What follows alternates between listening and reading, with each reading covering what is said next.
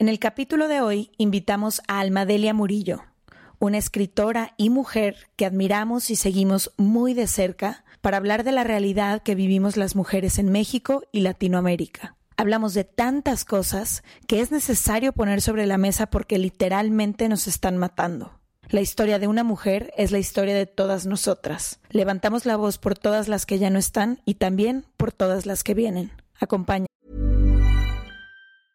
Hiring for your small business? If you're not looking for professionals on LinkedIn, you're looking in the wrong place. That's like looking for your car keys in a fish tank.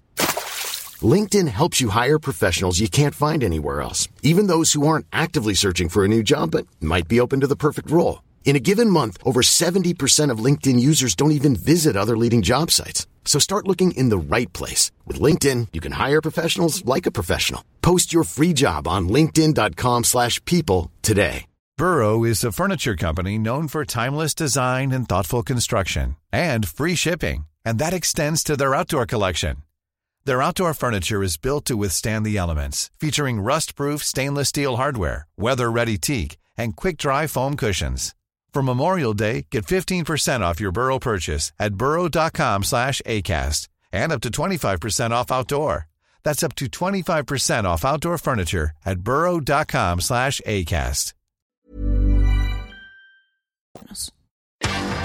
From the beginning. Se regalan dudas nace de la infinita necesidad de cuestionarnos todo. Todo. Todo lo que está a nuestro alrededor. ¿Por qué creemos lo que creemos? ¿Qué alternativas hay? ¿De dónde venimos y hacia dónde vamos? ¿Cómo tomar decisiones más informadas? Coexistir para vivir más intensamente sin dejar de crecer. Hemos tenido tantas dudas durante tanto tiempo que te las queremos regalar. Soy Leti Sagún Y yo, Ashley Franje, y en este espacio invitamos a expertos, amigos, profesores, gente que queremos y que admiramos, que sabe y no sabe tanto. de todo eso que tendríamos que estar hablando.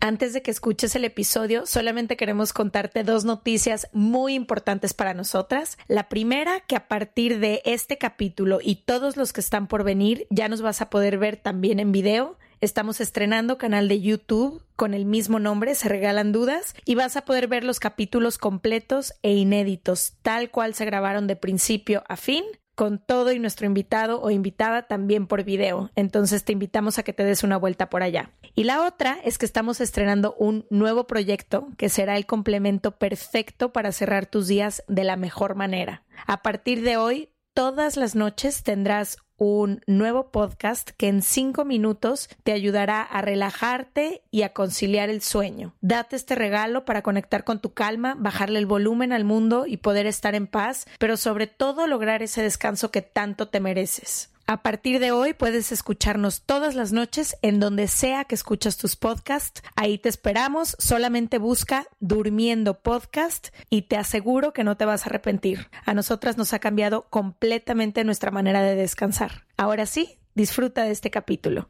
Bienvenidas y bienvenidos a otro martes de Se Regalan Dudas. Este capítulo lo vamos a empezar de manera distinta cada semana y ahorita van a ver por qué. La invitada que tenemos hoy es una mujer que admiramos profundamente, Ashley y yo. Bueno, la encontramos en Twitter y nos empezó a gustar mucho como su opinión, de ahí vimos que escribía, empezamos a leer todo lo que escribía, luego nos compramos sus libros y desde entonces todos los días que quiero revisar noticias, primero me voy a ver la opinión de nuestra invitada porque pone en palabras lo que yo quisiera decir. Es como que tengo una emoción atorada en el cuerpo y no sé qué es lo que siento. Voy a Almadelia y digo, ah, esto es lo que yo siento. Su nombre es Almadelia Murillo, ella es escritora, mujer mexicana.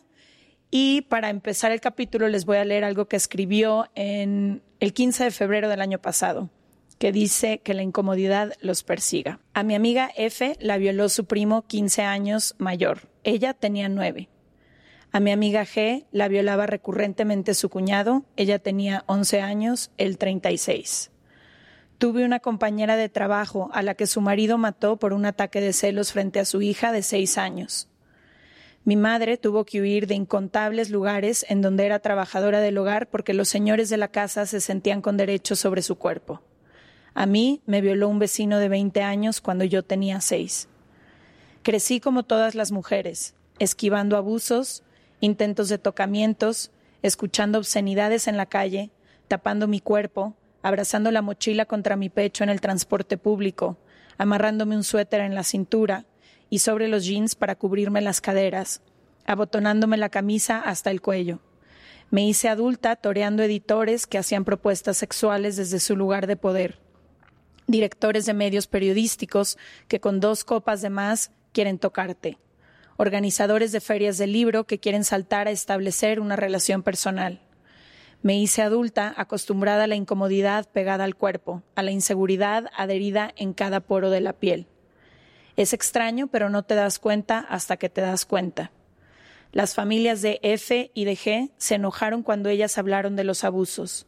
Años después, y en una conversación entre adultos, el padre de F le confesó que no confrontó al violador para no incomodar. Leyeron bien para no incomodar.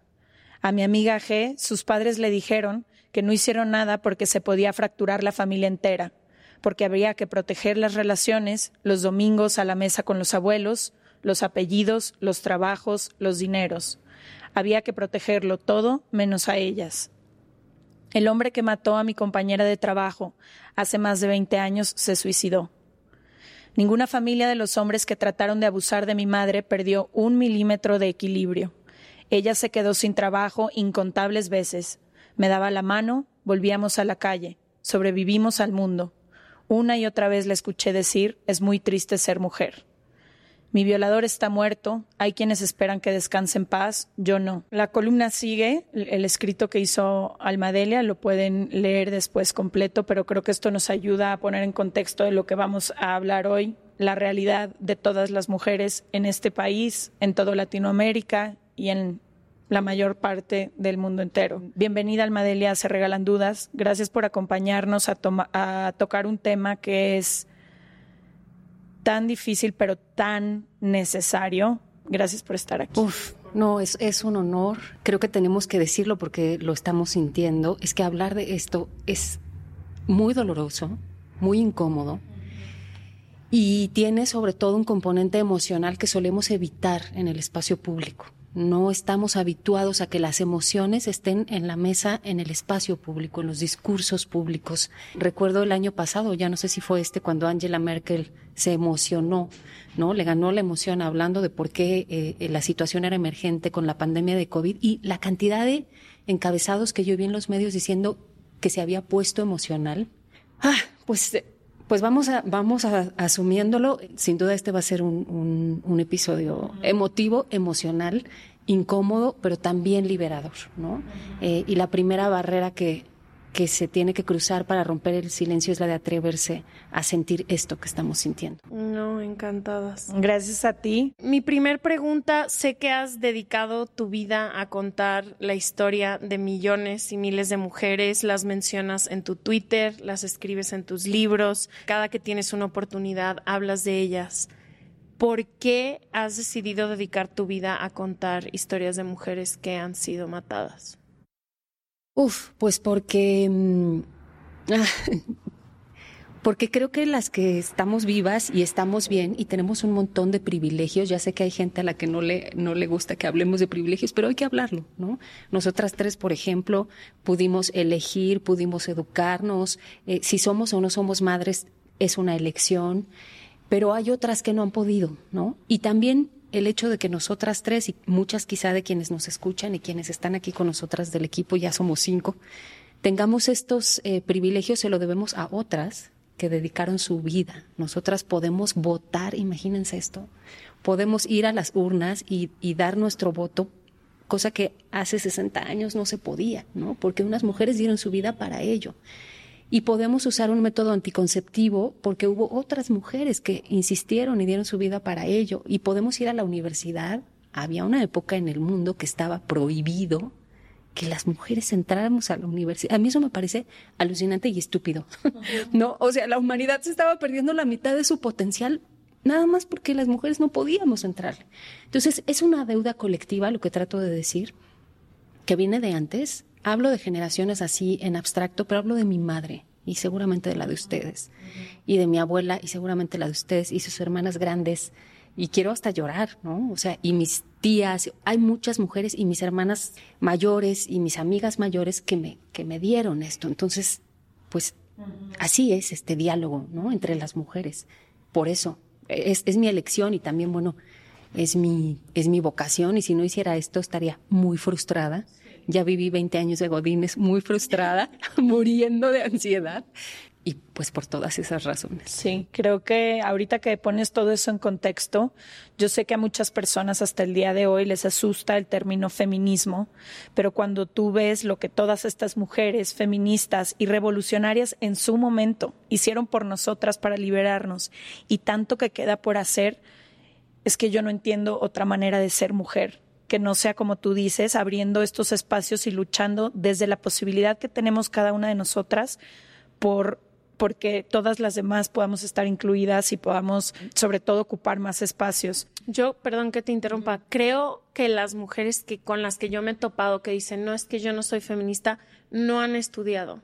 No entienden el término. No, entienden el término, pero además no, o sea, si repasas la historia es imposible no ser feminista es muy complicado. O sea, yo creo que la mayoría de las mujeres no están conscientes de dónde viene su derecho al voto, no están conscientes de dónde y cuántos años pasaron para que hubiera 50 alumnas de medicina y 50 alumnos de, medicina. O sea, como que creo, y hasta yo de más chica no tenía idea crecí, el privilegio te ciega, crecí con el privilegio de escoger a la universidad que yo quería ir, con la carrera que yo decidía.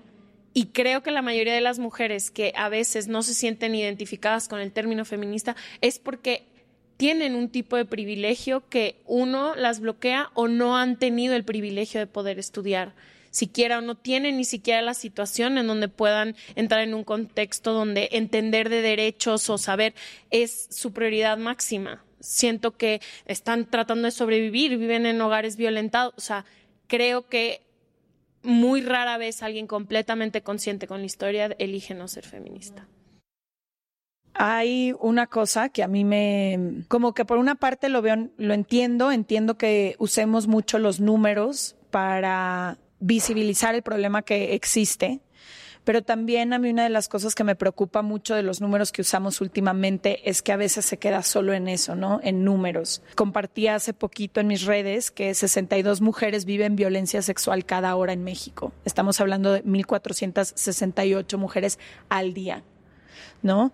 Y mujeres que son mamás, hijas, hermanas, tías. Y luego cuando hablamos de feminicidios, por ejemplo, sabemos que de nueve a diez mujeres mueren todos los días por el simple hecho de ser mujer, la mayor parte de las veces por parte de su pareja, que es quien las mata. Pero también lo que a mí me, me, preocupa mucho de usar estos números, que cuando los digo se me enchina toda la piel, es eso, que detrás de cada una de estas personas hay una historia, hay una historia que no, que no conocemos, que no está siendo contada y que al final no se reducen a números. Es preocupante los números porque te ayudan a entender la magnitud del problema, pero también a veces te alejan un poco de la verdadera situación, porque ¿qué pasa si a uno de estos números le pones el nombre de la mujer que más amas en tu vida? Creo que ahí es cuando todo cambiaría y ahí es cuando todas y todos nos involucraríamos en este problema que es aún peor que la pandemia cuando lo ponemos en números. Sí, sí, sí. ¿No? Es, recién leía un, libro que se llama Quemar el Miedo, que escribió este colectivo que se llaman Las Tesis, que son las chicas chilenas que, que nos dieron al mundo este performance del violador eres tú, que es tremendo y es brutal y sabemos que incomoda y es agresivo. Así es. Se hacen una pregunta que, que dice, ¿quieren saber de un virus letal? de una pandemia que lleva milenios, nos están matando, ¿no? Pero me parecen importantes dos cosas que acaban de decir las dos. Primero es lo de, eh, ¿por qué yo, yo, Almadelia Murillo, que lo sepan, hasta hace no muchos años también decía yo no soy feminista, ¿no?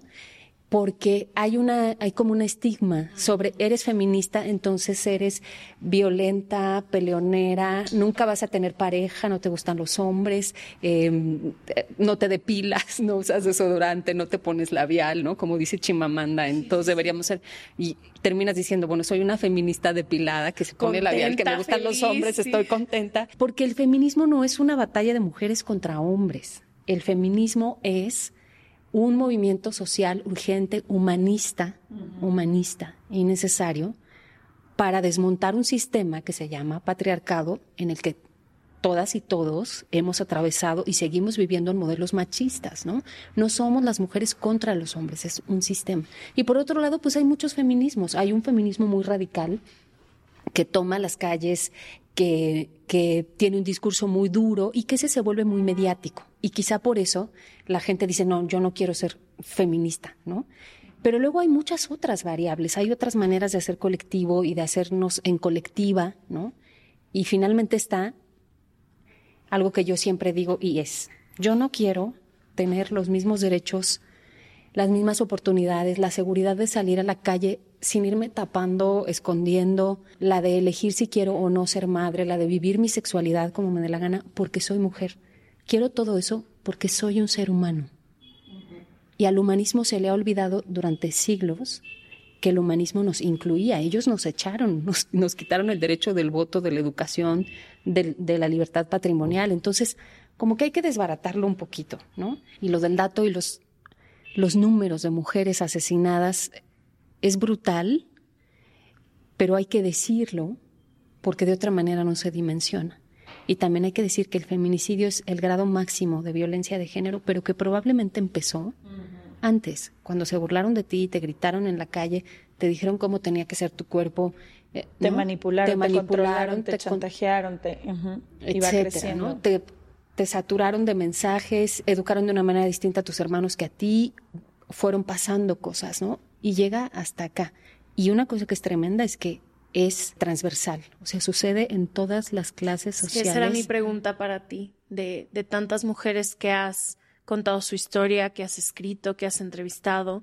Eh, a veces creemos que es, son casos aislados, mujeres que vivían a lo mejor en zonas extremadamente marginadas, pero sucede alrededor de la República Mexicana, en cada una de las clases sociales, en todo tipo de trabajos en todos lados. Sí, a ver, si pensamos históricamente, por ejemplo, las monarquías eran profundamente machistas, ¿no? Y había que sacrificar a la hija del rey. O sea, ¿qué, ¿qué, nivel social o clase social más alta pueden imaginar que esa? Pero las hijas de los reyes nacían para ser parte de un capital político. Eso es machismo. En un nivel... Era una estrategia política una mujer. Y luego sigue pasando en familias con ciertos apellidos, con cierto patrimonio, sigue pasando que las hijas se juegan para sumar o no al patrimonio familiar o al corporativo en turno. O sea, eso es machismo, como también sucede que una mujer que vive en la Sierra de Puebla está mucho más expuesta porque además no tiene a la mano recursos de, eh, de planificación familiar a un montón de cosas, ¿no? Yo publiqué e, ese texto que leíste que es durísimo, sí termino diciendo, por lo menos, señores, los que son abusadores y los que son cómplices de los abusadores, carguen ustedes con la incomodidad. ¿no? Ustedes, si no van a pagar con cárcel, porque el 98% de los feminicidios permanecen impunes, si no van a 98 98%, incluso asesinos confesos. De que sí lo hice. Que el asesino dice fui yo, lo dejan ir paguen con la incomodidad de saber que esto existe, ¿no? Quizá con la vergüenza, si les alcanza. Pero lo que quería decir es que después de ese texto, o antes publiqué otro donde yo relaté mi propia experiencia de abuso, y chicas fue, me llegaron 160 testimonios de mujeres y un hombre que les había pasado, que habían abusado de ellos, y en el, esos 160, el 100% había sido alguien de la familia.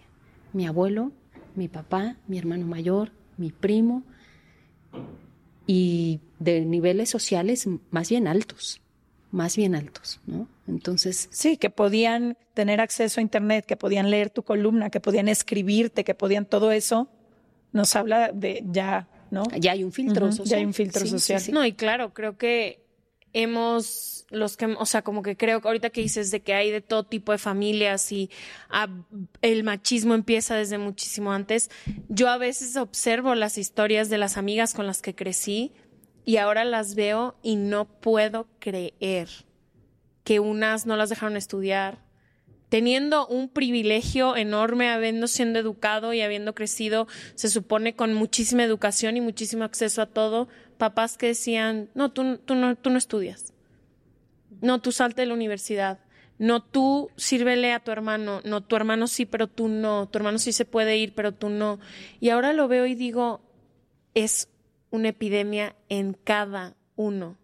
de los lugares, en cada una de las personas, en, en todos lados. O sea, no hay COVID que nos alcance para esta pandemia. Uf, lo que acabas de decir es tremendo. Además, ya que lo empiezas a ver, es como si un día se, se ilum el día del no lo puedes dejar ya no lo puedes dejar, ya hablas ese idioma, ¿no? O sea, el día que se, como cuando aprendimos a leer, que por fin desvelas el misterio del alfabeto y las palabras, eso pasa, lo vas viviendo, o sea, te oigo y digo, pero ¿por qué es, es todavía posible y está normalizado que un papá le diga a su hija, 2021, porque todavía existe. Tú no estudias.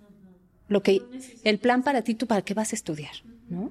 Eso es una forma, yo le llamo, de esclavitud. O sea, de todas formas, no solo es un control sobre nuestro cuerpo, sino también sobre nuestras capacidades intelectuales, ¿no? Es, es brutal. Ahora, creo que como ustedes dicen, una vez que ves el problema, una vez que ves el sistema, una vez que entiendes el patriarcado, ahorita igual y podemos dar una definición de patriarcado para las personas que por primera vez escuchan este término, empiezas a verlo en todos lados. Los que llaman micromachismos, que como dice Erendira Derbez, no, son, micromachismos, porque de micro en micro se hace macro. Claro. Eh, pero creo que para empezar a ver desde esta lupa tenemos que reeducarnos todas las personas, porque tú no vas a ver algo, porque no lo puedes poner en vocabulario hasta que no empieces a entender de qué va.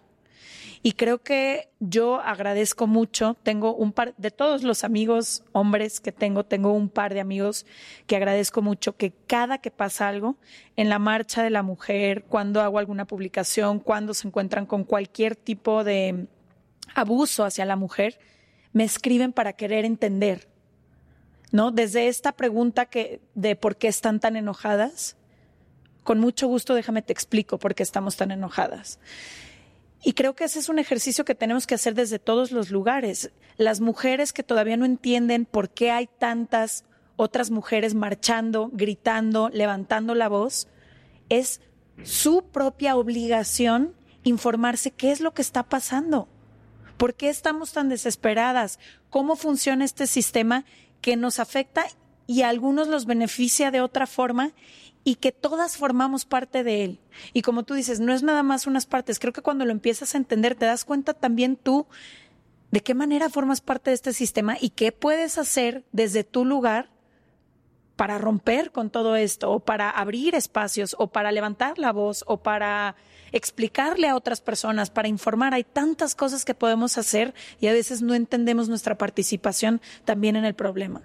Sí, eh, em, me parece muy importante lo de incorporar a los hombres a la conversación, ¿no? Bueno, hombres y mujeres, sin duda, pero como se ha así de alguna forma polarizado esta idea de que el feminicidio somos mujeres contra hombres, y no es así.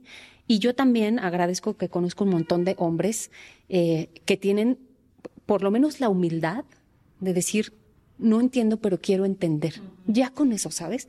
O sea, ni siquiera voy a decir la sensibilidad, digo la humildad de decir, no entiendo, pero quiero entender qué está pasando. Y sí creo que tenemos que acercarnos y hacer un ejercicio mutuo de entendimiento. Los hombres también deben de estar sintiendo un montón de cosas, ¿eh? O sea, lo que ha pasado los últimos años en el mundo, ¿qué les está provocando a ellos? ¿Qué están sintiendo? ¿Y cómo, y cómo se pueden ellos hacer cargo y cómo nos podemos hacer cargo un poco todos de que todas estas emociones removidas, vamos a hablar mucho de emociones, yo ya quiero ir con mi Biblia bajo el brazo, tiene un minuto para hablar de sus emociones. Estás topando conmigo que soy amante de las emociones. Perfecto. todo lo que hice el año pasado. ¿Qué hacemos con nuestras emociones alrededor de esto, todas y todos? ¿no? ¿Por dónde empezamos a, a mencionar lo que, está, lo que está sucediendo? Y claro que el enojo viene del dolor y si fuéramos capaces de entender eso, vimos hace un año, creo, un video de esta mujer, Yesenia Zamudio, la mamá de Marichuy, una chica de 19 años que aventaron de un quinto piso, un maestro del Politécnico y otros alumnos. Y esta mujer en el video decía, ¿cómo chingados, perdón, pero cómo chingados quieren que no esté enojada? A mí me mataron a mi hija. Y si quiero quemar, quemo, y si quiero romper, rompo. ¿No? ¿Se acuerdan de ella? Qué tremenda.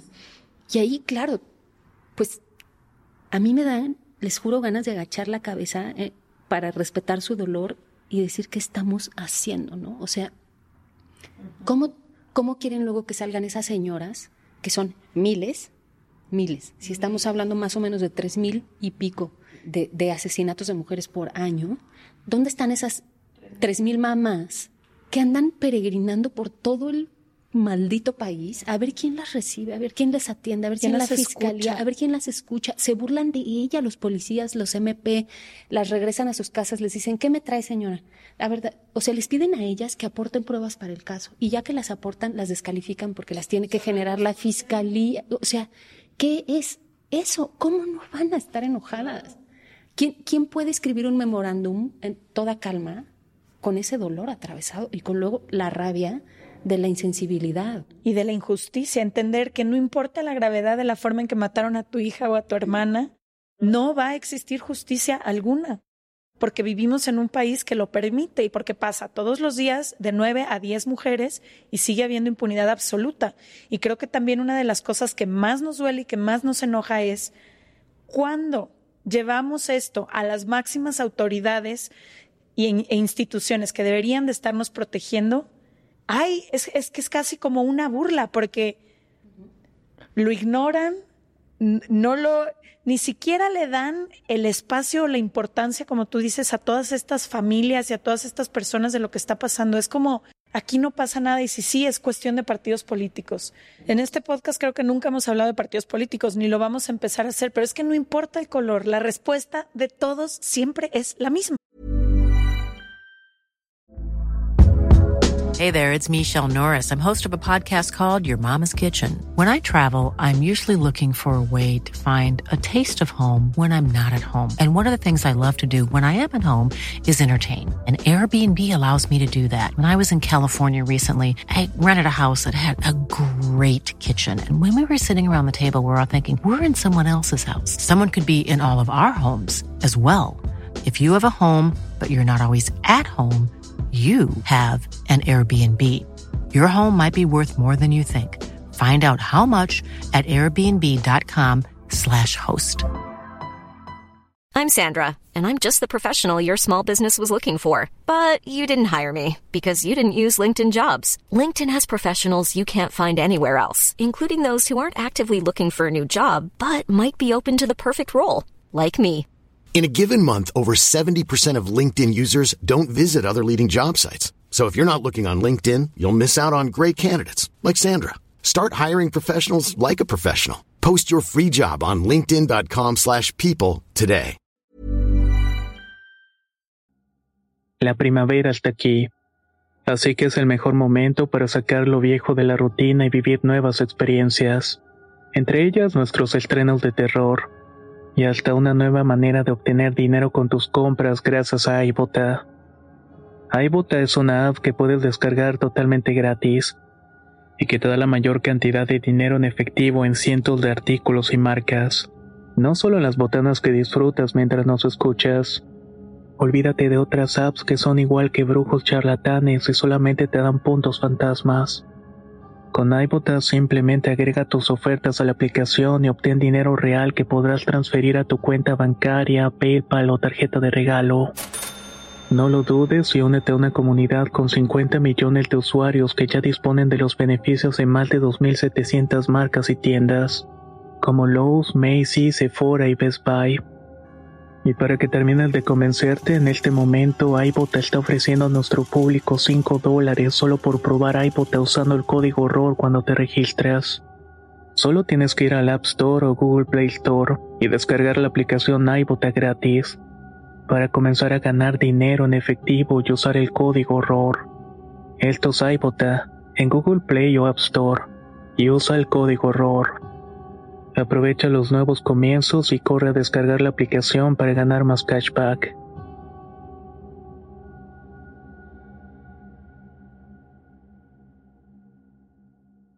Llevamos por lo menos 30 años y no significa que este fenómeno tenga solo 30 años. Lleva desde que este país existe. O sea, desde hace 500 años podríamos citar casos, ¿no? Pero ninguno ha respondido. Desde las muertas de Juárez, estamos hablando de los años 90 hasta ahora, hemos cambiado de partido, de administración, de presidentes tres, cuatro veces, a ninguno le ha importado, ¿no? Y ahora que, las escuchaba y me escuchaba con esta desesperación de, las madres, decía, por eso, por eso el, el fenómeno y la tragedia no se acaba, porque nadie les hace caso, nadie recibe, ¿no? Sus denuncias, sus demandas, sus quejas. Del otro lado de eso lo que hay es, si eres el asesino, nadie te va a hacer nada. O sea, el mensaje que hay detrás. tranquilo. El mensaje que hay detrás de eso es vas a permanecer impune. Los hombres saben que pueden hacerlo y que no les va a pasar nada. Lo llevan sabiendo toda la vida. Porque son poquísimos, contados los casos donde se ha, se ha detenido al agresor y, ahí se ha procesado. Y ahí tenemos a todos los agresores en, en lugares de poder, ¿no? Casi celebrados, como si no estuviera pasando nada. Hay algo, no me acuerdo si tú lo escribiste, pero ayer que estaba leyendo de todo esto, alguien decía, ¿por qué casi todas las mujeres, o más bien, no voy a decir casi todas, ¿por qué todas las mujeres, y si no, que alguien escriba a desmentirme, conocemos a una mujer que ha sido abusada o acosada sexualmente? Todas, no conozco ni una sola mujer latinoamericana que no conozca a una hermana o compañera o madre o lo que sea que haya sido abusado o violentada y ahora resulta que ningún hombre conoce a otro hombre agresor. Porque no lo ven, porque los hombres están ciegos a esta realidad, porque probablemente fueron incluso testigos de acosos, de hostigamientos, de burlas, de violaciones multitudinarias y no lo vieron porque creyeron que eso no era una violación. Ella estaba borracha. Ella había ido a la fiesta. Ella traía una minifalda, ¿no? No es que no esté sucediendo, es que ellos no lo ven.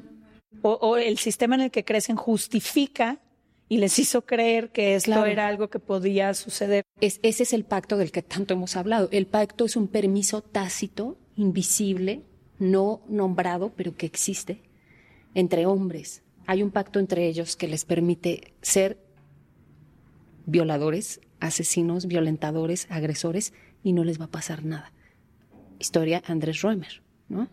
¿Cuántos años lleva ese señor? Nos quedamos en 61 casos. 61. Que se han dicho. Que se han dicho. Porque de cada uno hay? tres atrás que no se dicen. Y, ese es otro gran tema, lo que dice Ash, la punta del iceberg de eso, la punta del iceberg del otro político guerrerense, la punta del iceberg de los datos de feminicidio que estamos dando, que son brutales, siguen siendo la punta del iceberg, porque todo lo que no se denuncia y lo que no se sabe o lo que no se toma como feminicidio, ¿no? Que dicen que hay muchísimos eh, asesinatos de mujeres que luego no, los reporta el Ministerio Público como feminicidios y no los tenemos en los números, pero están sucediendo absolutamente todos los días. Sí, el año pasado fueron más de 3.000, 3.200 registradas mujeres asesinadas, pero se registran la mayoría como homicidios dolosos y como feminicidios 969. ¿Cuál sería la diferencia entre esos dos? La fiscalía ya determinó, digamos, los, las variables que tiene que cumplir el hecho del feminicidio, ¿no?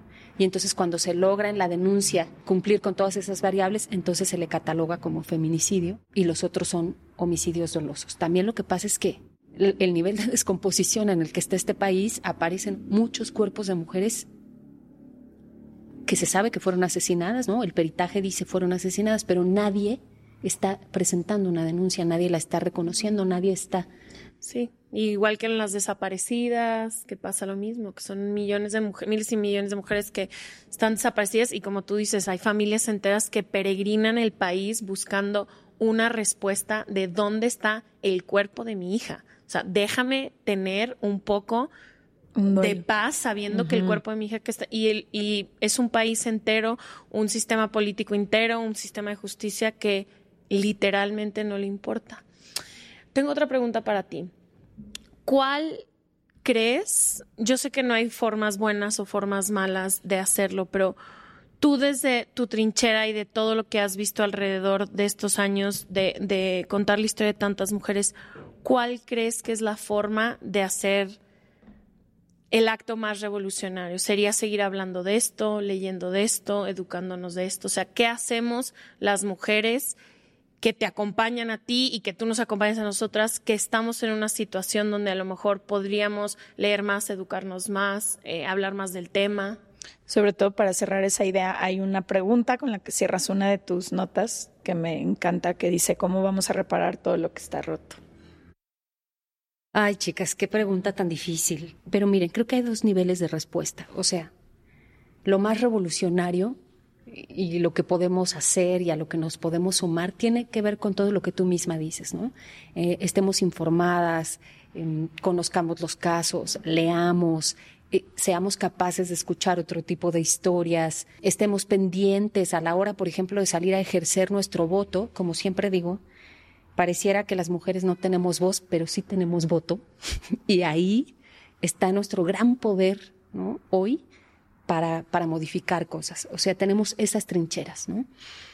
Pero la verdad, lo más revolucionario no pasa por ninguno de esos lugares. Tiene que ver con la emoción, con la ternura, con la, más, que, más allá de la empatía, con la capacidad de resonancia. Con la próxima vez que una amiga desconocida, pariente, te pida ayuda, te diga o no te diga, porque muchas veces cuando tu amiga deja de aparecer en el chat, desde que tiene novio, habría que preguntarse si, si la está pasando bien, ¿no? La verdadera revolución tiene que ver con ser capaz de involucrar tus emociones con las de otra mujer. Y aquí es donde la amistad entre mujeres se vuelve, se vuelve política para decirle yo te acompaño, ¿no? Yo, te creo, yo te creo. de verdad que empieza por ahí, porque en automático vamos a ser invadidas ante, ante una situación de estas por milenios que nos han educado a decir se lo buscó por puta, porque salió, es mentirosa, está manipulando. Ay, así no se ve una Era víctima. su novio, no es violación. No es violación. ¿Por qué está tan entera y no está destrozada? ¿O por qué está destrozada, está fingiendo? O... Antes de todo eso, creo que la, la revolución más profunda sí tiene que ver con la capacidad de resonancia y empatía con nosotras, entre nosotras, hacia nosotras, ¿no? Creo que por ahí. Creo que a mí una de las cosas que más me gusta de lo que está pasando ahorita, sobre todo con estas mujeres eh, feministas que nos estamos uniendo entre todas y tomando de la mano, es esta frase que dice, tocan a una, respondemos todas. Que hasta se me corta un poquito la voz, pero a mí me hace sentir que el día que a mí me pase, va a haber alguien ahí para sostenerme. Y creo que también muchas veces no vemos lo que están haciendo todas estas mujeres, pero lo más importante es entender que si mañana te pasa a ti, ellas son quienes van a responder. Muchas veces no vemos la dimensión del problema porque no te ha pasado a ti o a tu hermana o a tu persona o a tu mujer más cercana. Pero el día que les pase, estas mujeres a las que criticas, las que consideras violentas, las que se organizan, las que todo, son las que van a ir a, a, luchar y a gritar y a hacer todo para que se haga justicia también por ti. Entonces, no sé, creo que deberíamos empezar a verlo desde ahí, número uno. Y número dos, como tú dices, todos estos juicios sociales que empieza a ver de por qué no habló antes, ella se lo buscó, de revictimizar a la víctima, de disculpar al agresor, de todas estas conductas que empieza a ver, eh, me parece que las estamos haciendo desde un lugar, no sé ni siquiera cómo ponerlo en palabras, pero claramente hay falta de empatía porque no hemos estado ahí o no has estado ahí y no entiendes entonces lo que se siente. Y cuando por fin esa víctima encuentra el valor para hablar o para denunciar y se topa con todo esto, luego no nos preguntemos por qué otras mujeres no son capaces de hablar. Porque si ni tu propio padre, como tú lo escribías al principio de, del capítulo, lo que leí, si tu propio padre no quiere hablar con su hermano que violó a su hija para no incomodar. Incomódese usted, señor. Entonces, ¿cómo, cómo, ¿cómo quieren que otras mujeres hablemos si no estamos generando estos espacios seguros?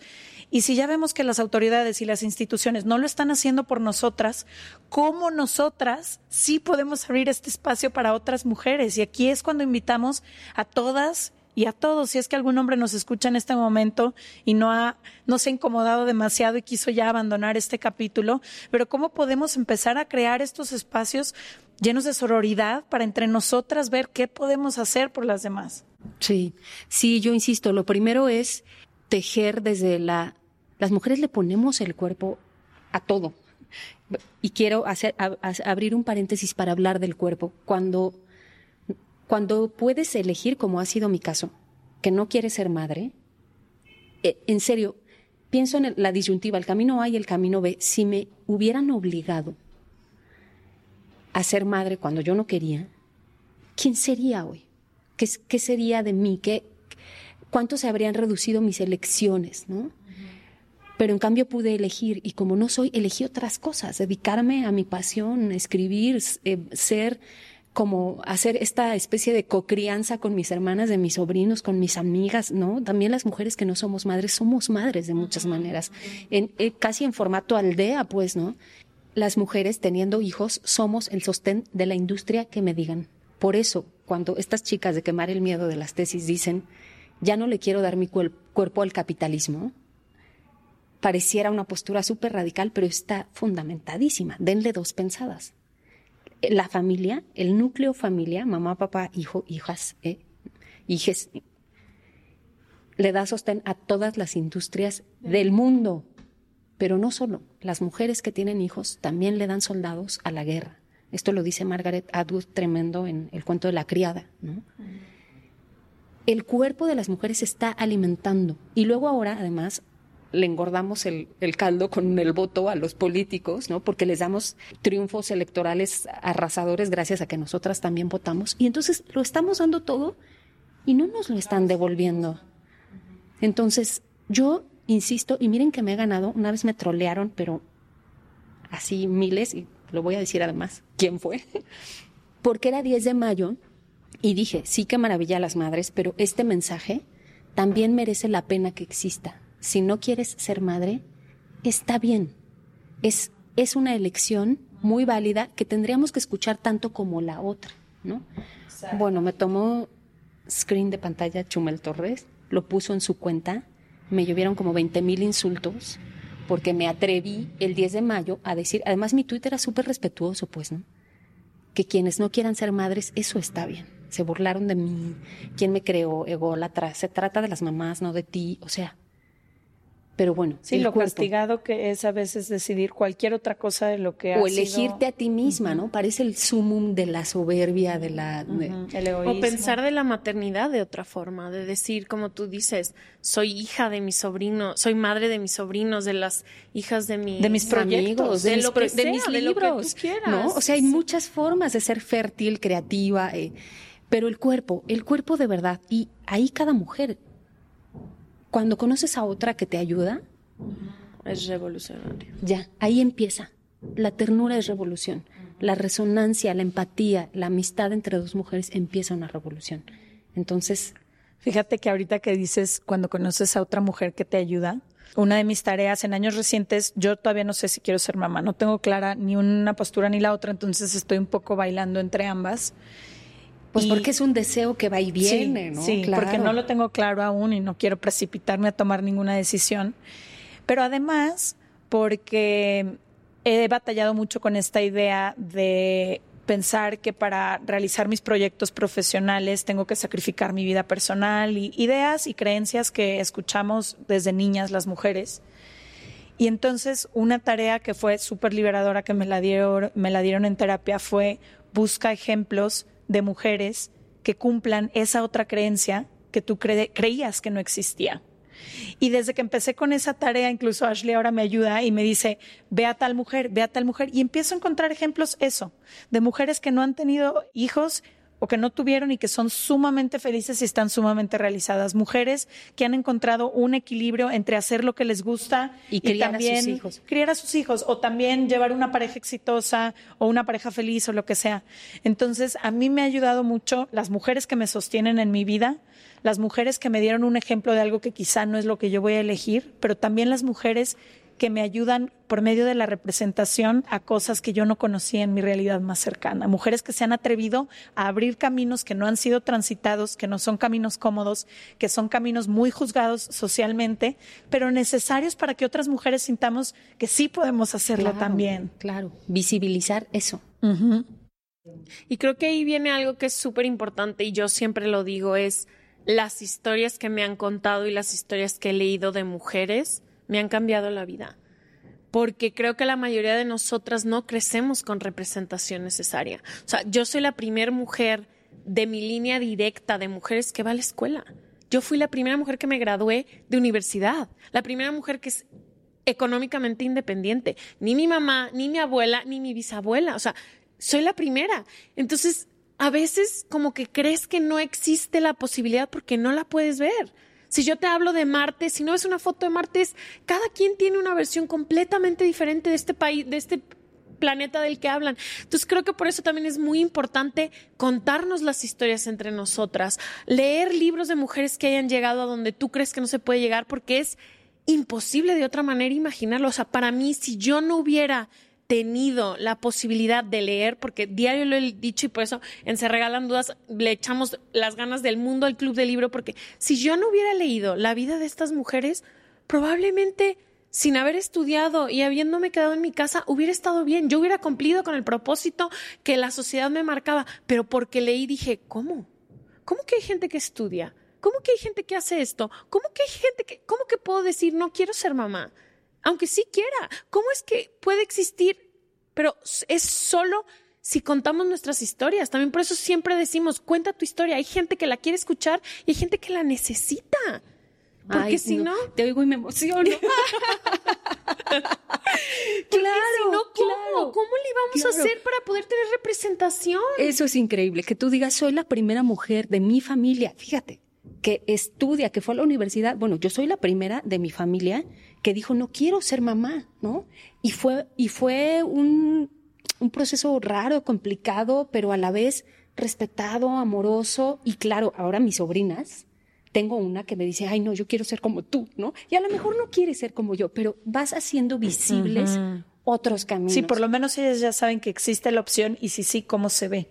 Claro, claro, eso me parece. Y mientras te oía, además pensaba, por ejemplo, en el caso de Marie Curie. Bueno, es que esta mujer fue la primera en todo. Todo, en todo. Y le costó la vida, ¿no? La vida, su pasión como química por el tema de la radiación, de, de, pero, a ver, la maltrataron, la humillaron, le hicieron campañas de desprestigio, la comunidad científica por ser la primera mujer en recibir el premio Nobel dos veces además, ¿no?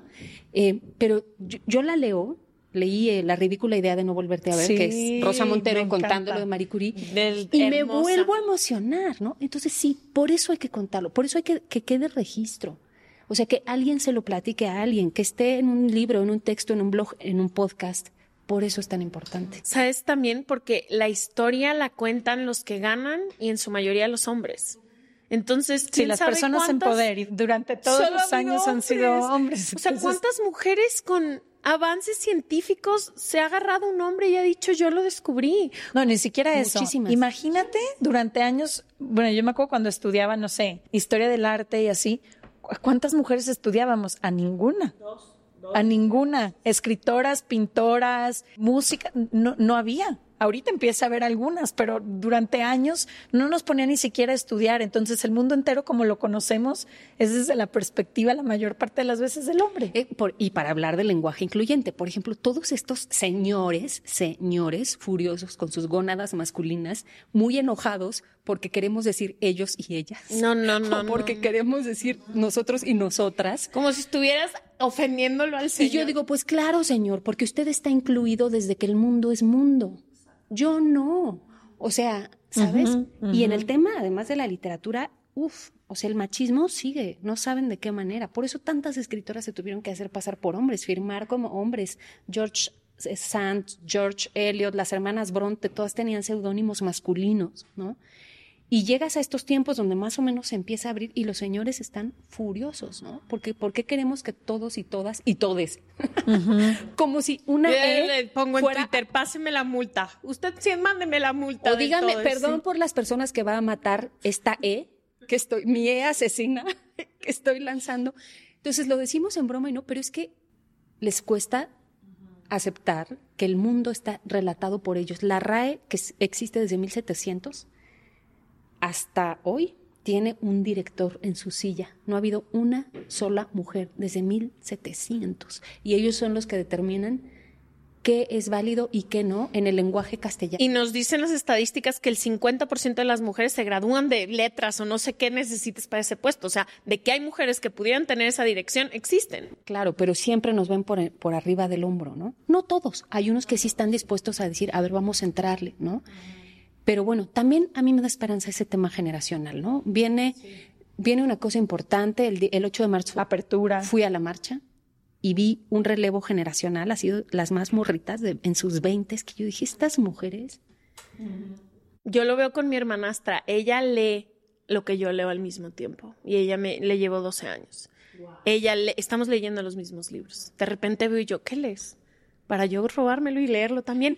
Porque ellas están a los 19 años hablando de una serie de cosas que yo a mis 19 años, bueno, no existían en mi horizonte. O personas que tú y yo seguimos en redes sociales que son 10 años, 12 años menores. Que nos educan todos los días a ti. Y que les aprendemos cosas y es como, claro, claro, hacia, hacia allá va, claro que por supuesto.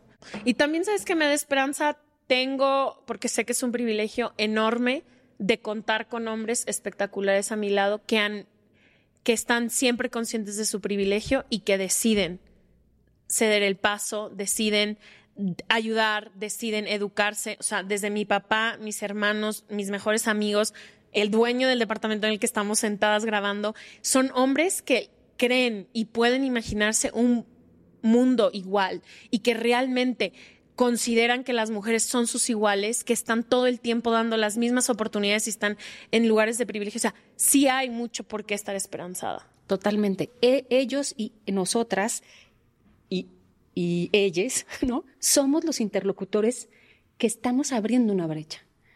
Y esta es, este es la conversación que hay que ampliar y ampliar y ampliar. Sí, yo también tengo esperanza. Claro que, que vamos para un mejor lugar, aunque falte muchísimo. la UNESCO recién hacía un prorrateo de al ritmo en que avanzan las mujeres a llegar a los puestos más altos.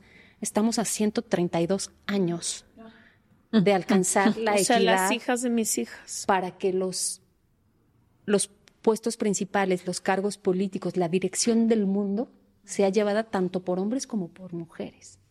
130 años. 130 años. Ay, querida, pues. Pues por eso no hay que rendirnos. No, no hay que rendirnos. Qué necesario capítulo, porque no encuentro otra palabra para decirlo vamos a pedirte que nos leas una pregunta de nuestro libro y nos des tu respuesta antes de despedirnos. Pero yo solamente te quiero decir que vi que hace unas semanas te estaban troleando muy duro en redes y dijiste, ya no sé si lo que estoy haciendo vale la pena. Por lo menos en mi camino has cambiado todo. Entonces yo siempre creo que si impactas a una persona ya todo valió la pena. Sigue, hay muchísimas mujeres que te seguimos y que estamos juntas en esto. Me haces llorar, bye. pues es la verdad. Gracias, gracias. Ahora sí, ¿qué pregunta eliges del libro? Eh, ok, tengo un libro de Se Regalan Dudas con Preguntas y hay una que dice, ¿qué significa tener éxito o por qué consideramos que algunas personas son exitosas y otras no? Y elegí esta pregunta porque me, me gusta mucho, tengo una cruzada personal contra el éxito. porque me parece que es una palabra espantosa que nos ha cargado de expectativas huecas, vacías, que se ha encargado de dividir el mundo en exitosos y perdedores. ¿Qué es eso? ¿No? Y, porque, y se ha vuelto muy rentable porque muchos tienen en el centro de su negocio, su core business, es venderte el camino al éxito. Y nada más falto de humanidad que creer en ello, ¿no? Solo para rematar diré que hay una Dos cosas. Perder es bellísimo. La belleza de perder te regala aprendizaje, humildad, renacer, reencontrarte. O sea, perder está bien. Y dos, este, esta fórmula que dice que, que el éxito es la felicidad, me parece que es exactamente al revés. Si haces lo que te hace feliz, lo que te apasiona, lo que te mueve, es muy probable que te vaya bien y se acerca a eso, me choca la palabra éxito, pero por invertir, ¿no? Es más bien la felicidad la que te puede llevar al éxito, ¿no? Es más bien elegirte, elegir tu pasión, tu deseo, tus búsquedas, tu gozo, lo que te puede llevar a que las cosas salgan bien. Lo otro es una cárcel en la que yo veo muchísimas personas frustrándose en oficinas, en corporativos, en queriendo ser exitosos. ¿no? Ya, Odio el éxito. Gracias por estar aquí. Te agradezco infinitamente que nos hayas regalado esta hora de tu tiempo. Vamos a dejar todas las redes de Alma, todos los links a sus libros, a su Patreon, que sé que tienes Patreon para que se puedan suscribir en serregalandudas.com diagonal suscríbete y nos vemos el próximo martes. Gracias. Gracias. Qué placer. Ay, qué, el placer nuestro. Bye. Si te gusta nuestro podcast, no olvides que hay una manera en que puedes ayudarnos y es dándole clic en el botón de seguir o follow en la plataforma que nos estás escuchando en este momento. De esta manera nos ayudas a que nuestro contenido se posicione mejor y más personas puedan escucharnos. Muchísimas gracias y nos vemos la próxima semana.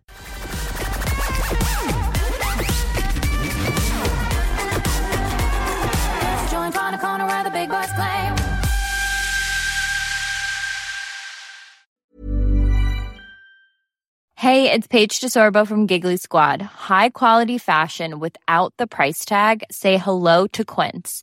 I'm snagging high-end essentials like cozy cashmere sweaters, sleek leather jackets, fine jewelry, and so much more. With Quince being 50 to 80% less than similar brands. And they partner with factories that prioritize safe, ethical, and responsible manufacturing. I love that. Luxury quality within reach. Go to quince.com slash style to get free shipping and 365 day returns on your next order. Quince.com slash style.